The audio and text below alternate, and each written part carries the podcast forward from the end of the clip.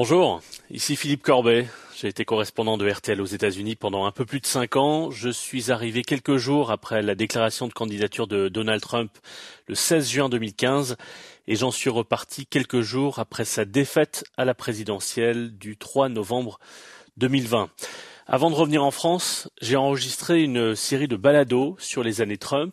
Je l'ai appelé euh, Photo Hop parce que à chaque fois, je pars d'une photo op, comme on dit ici, c'est-à-dire d'une mise en scène de communication, et j'essaie de tirer le fil pour raconter un, un, aspect de la présidence Trump.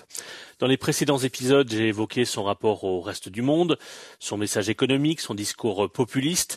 Aujourd'hui, un autre aspect important des années Trump, peut-être d'ailleurs ce que retiendront les historiens, la guerre contre la vérité. 2 octobre 2019, vous avez ici une grande démocratie, faites que ça continue.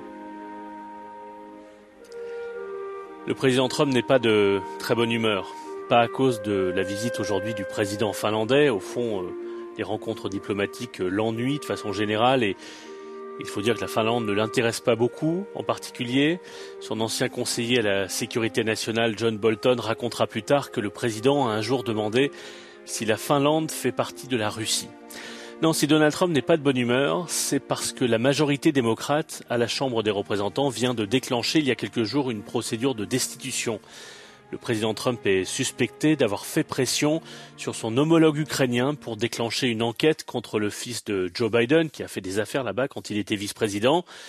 L'avocat personnel de Donald Trump, Rudy Giuliani, essaye de sortir des affaires sur Joe Biden, son principal rival à la présidentielle qui s'annonce. Donc Donald Trump a la tête à ça.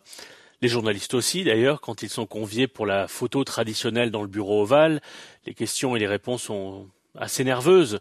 Euh, tout cela porte surtout sur cette affaire, peu sur la Finlande. Le président Sauli euh, Ninisto observe tout cela et on voit déjà sur son visage son étonnement, presque un désarroi. Quelques heures plus tard, même tension entre Donald Trump et les journalistes lors de la conférence de presse finale de la visite du président finlandais. Je vous passe euh, un extrait de ces échanges. Je les ai laissés en anglais pour que, sans les traduire, pour que vous, vous puissiez entendre le ton de frustration du président auquel euh, Jeff Mason de l'agence Reuters tente de poser une question sur l'affaire. Nous avons le président de la Finlande. Posez-lui une question. J'en ai une pour lui. Je voulais juste faire suite à celle que je vous ai posée. Vous m'avez entendu? Posez-lui une question. Je le ferai. Je vous ai donné une longue réponse. Posez une question à ce monsieur. Ne soyez pas grossier. Non, monsieur, je ne veux pas être grossier. Je voulais juste que vous ayez une chance de répondre à la question que je vous ai posée. J'ai répondu à tout. Tout ça est un canular. Et vous savez qui a monté ce canular? Des gens comme vous et les fake news médias que nous avons dans ce pays. Et je dis que dans de nombreux cas, les médias corrompus parce que vous êtes corrompus. La plupart des médias dans ce pays ne sont pas simplement fake, ils sont corrompus. Mais si j'ai choisi de, de revenir sur ce moment, ce n'est pas pour cet échange euh, tendu entre le président Trump et un, et un journaliste. Il y en a eu beaucoup d'autres. Pourquoi celui-ci plutôt que d'autres? On a l'embarras du choix. Les journalistes interrogent le, président sur des faits. Celui-ci réplique en les accusant de ne faire que mentir. Bon, on a vu cette pièce se rejouer ici un certain nombre de fois. On a l'habitude. Tout ça fait partie même d'une certaine manière d'un spectacle. Euh, et le président Trump ne, perd pas ses nerfs. Il, sait parfaitement ce qu'il fait. Il sait que ce moment de tension va prendre plus d'espace médiatique que le fond de l'affaire elle-même et que ses partisans seront naturellement plus enclins à le voir comme une victime de l'agressivité des journalistes que de prêter attention aux informations factuelles qu'essayait d'obtenir ce reporter et les autres. Faut pas minimiser la, part de, faut pas être dupe de la part de spectacle là-dedans. C'est pour ça que je l'ai sélectionné comme une photo op et en même temps que je, vous dis attention, euh, il faut aller au-delà de, du, du spectacle. Non, si j'ai choisi ce moment, plutôt que d'autres, c'est pour ce, pour ce qu'a dit lors de cette conférence de presse le président finlandais, après avoir assisté toute la journée à ce spectacle euh, déroutant. Thank you, Mr. President. Uh, ladies and gentlemen. Il raconte qu'avant de rencontrer euh, le président Trump, il avait un peu de temps, donc il est allé visiter plusieurs musées historiques à Washington.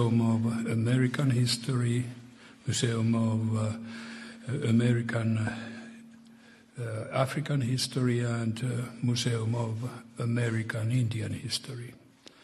Il est aussi allé assister à une cérémonie au cimetière militaire national d'Arlington.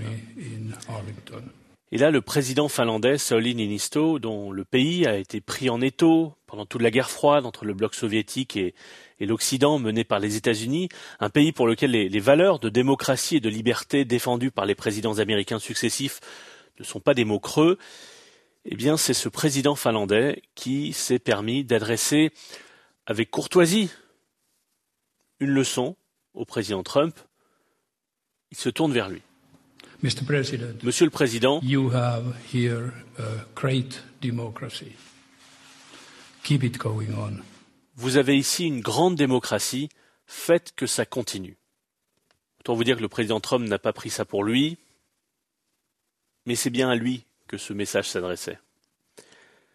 Alors je ne veux pas consacrer tout cet épisode à m'indigner des, des, attaques du président Trump contre la presse.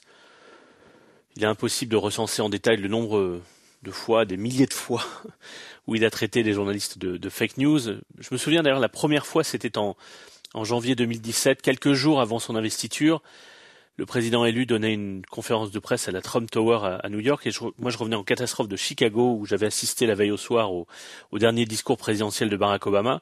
Et, ce jour-là, il s'en était pris au journaliste de CNN, Jim Acosta, qui sera ensuite pendant toute sa présidence sa tête de turc favorite. Since you're attacking us, can you give us a question? Go since ahead. you're no, Mr. President-elect, Mr. President-elect, since you are attacking no, our news organization, you, can you give us a chance? Jim Acosta levait la main. Donald Trump refusait de lui accorder une question. Sir, can you state, can, Mr. President-elect, can you state categorically, Mr. President-elect, can you give us a question? Don't be you're rude. attacking us. Can you give us a question? Don't be. Et c'est là qu'il l'a traité de fake news pour la première fois. You are fake news. Sir, can you state C'était le premier fake news, mais c'était pas le dernier. Hein. C'est devenu euh, ensuite une insulte euh, presque quotidienne sur son compte Twitter ou, ou, ou dans ses discours. Because they are the fake, fake, disgusting news. Je ne sais plus à combien de réunions publiques euh, du président Trump j'ai assisté, mais il y avait toujours ce moment où il nous pointait du doigt dans le carré presse, nous traitait de fake news, la foule hurlait, euh, euh, huait. Mais je crois que si on se concentre sur les conflits entre Donald Trump et les journalistes, euh, je crois qu'on passe à côté de l'essentiel. Évidemment, il y, en a, il y a de ça, il y a des conflits, euh, mais il n'y a pas que ça. Et si ça n'était que ça, au fond, on pourrait rappeler qu'entre Barack Obama et les journalistes n'était pas non plus grand amour. Et d'ailleurs, il n'y a pas de raison que ce soit le grand amour euh, entre un pouvoir et un contre-pouvoir. Non, ce qu'il faut retenir de ces années Trump, ce n'est pas la bagarre entre le président et les journalistes, c'est la guerre menée par le président Trump contre la vérité. Et c'est bien plus important, c'est bien plus grave. Ce n'est pas nouveau. Donald Trump a toujours menti. C'est d'ailleurs l'un des conseils que, l'une des leçons que lui avait donné euh, son mentor Roy Cohn, auquel j'ai consacré un livre, dès les années 70, il répétait que tout le monde ment. Et à partir du moment où, où on a compris ça, eh bien, c'est celui qui ment avec le moins de scrupules et le plus de talent qui s'en sort le mieux. Roy Cohn lui a appris à mentir sur, sur tout, sur sa fortune, ses, conquêtes féminines, euh, ses affaires.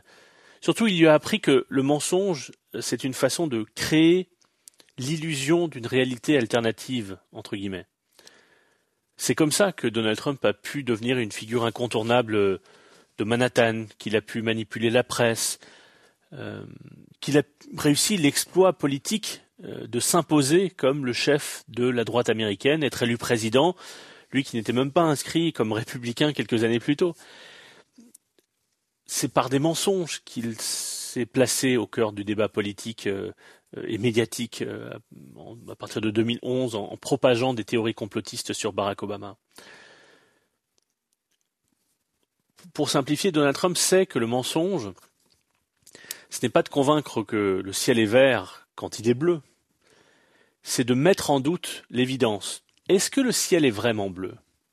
Peut-on vraiment faire confiance à ceux qui disent que le ciel est bleu? Quelles sont les intentions cachées de ceux qui vous répètent que le ciel est bleu? En fait, Donald Trump se moque de savoir si le ciel est bleu ou vert. À partir du moment où il peut saper la confiance en ceux qui, qui pensent, euh, peut-être naïvement, qu'il est important de défendre les faits, la vérité. Parce que quand ceux-là l'attaqueront, Donald Trump, eh bien, ils ne seront pas forcément crus. La journaliste de CBS, euh, Leslie Stoll, qui a été la, elle a été la première à, décrocher un entretien avec euh, Donald Trump après son élection. C'était pour l'émission 60 Minutes sur CBS, une, institution de la télévision américaine depuis un demi-siècle, l'émission d'information la plus regardée, la plus prestigieuse. Donald Trump, d'ailleurs, est un, est un fidèle. Et c'est la même Leslie Stoll qui a, à, qui, à laquelle il a accordé son dernier entretien hors Fox News euh, comme président. Ça s'était mal, euh, son dernier entretien avant l'élection de 2020, ça s'était mal passé. Il, avait quitté l'enregistrement euh, brutalement, il avait quitté la pièce. Mais en 2016, donc après, juste après avoir enregistré le premier entretien télévisé de sa présidence, après que les caméras avaient cessé de tourner, Leslie Stoll, qui a couvert le Watergate sous la présidence Nixon, a demandé hors caméra au nouveau président élu pourquoi il continuait à, attaquer sans cesse la presse, alors que d'une certaine manière, c'est ce qu'elle lui disait, il avait gagné contre elle, et même, euh, ou plutôt en tout cas malgré elle, malgré la presse, malgré les journalistes. Et Donald Trump lui a alors répondu quelque chose qui, à mon avis, est une clé euh, pour comprendre sa présidence. Je, cite ces propos de, Donald Trump, euh, donc nouvellement élu, rapportés par les Stoll. Vous savez pourquoi je fais ça? Je fais ça pour que pour tous vous discréditer, pour tous vous abaisser, pour que quand vous écrirez des histoires négatives à, propos de moi, personne ne vous croit. Voilà. Au fond, l'important, ce n'est pas que Donald Trump attaque les journalistes. Ce n'est pas qu'il crie sans cesse fake news. Ce n'est pas qu'il mente euh, grossièrement sur tel ou tel fait, et le Washington Post a recensé euh, 22 510 mensonges ou déclarations fallacieuses dans les 1323 premiers jours de sa présidence, donc euh, jusqu'en septembre 2020, ça fait une moyenne de 17 par jour, souvent les mêmes d'ailleurs qu'il répète, hein, et, on voit sur les courbes de ces relevés précis euh, du Washington Post euh, que le nombre de mensonges n'a cessé d'augmenter de façon exponentielle tout au fil de sa présidence. Non, le plus grave, comme je vous disais, c'est pas que Donald Trump au pouvoir a attaqué les journalistes, c'est qu'il a pilonné la vérité la vérité comme, valeur, si vous voulez, comme pilier de la société démocratique américaine. J'avais écrit une euh, tribune à ce sujet pour le journal L'Opinion euh, en 2018 et je citais à l'époque euh, cette phrase d'Abraham Lincoln, qui est le plus grand des présidents américains. Lincoln disait Si on lui donne la vérité, le peuple peut faire face à n'importe quelle crise nationale, l'important est de lui amener les vrais faits. Or, Donald Trump n'a cessé de brouiller la frontière entre le vrai et le faux, entre les faits et, les fantasmes. Il a euh, insensibilisé beaucoup d'Américains aux mensonges. Il a déboulonné l'axe autour duquel le débat public s'articule, c'est-à-dire une vérité admise par tous. Dans une démocratie, chacun peut exprimer son opinion, débattre, s'opposer, critiquer, proposer des alternatives.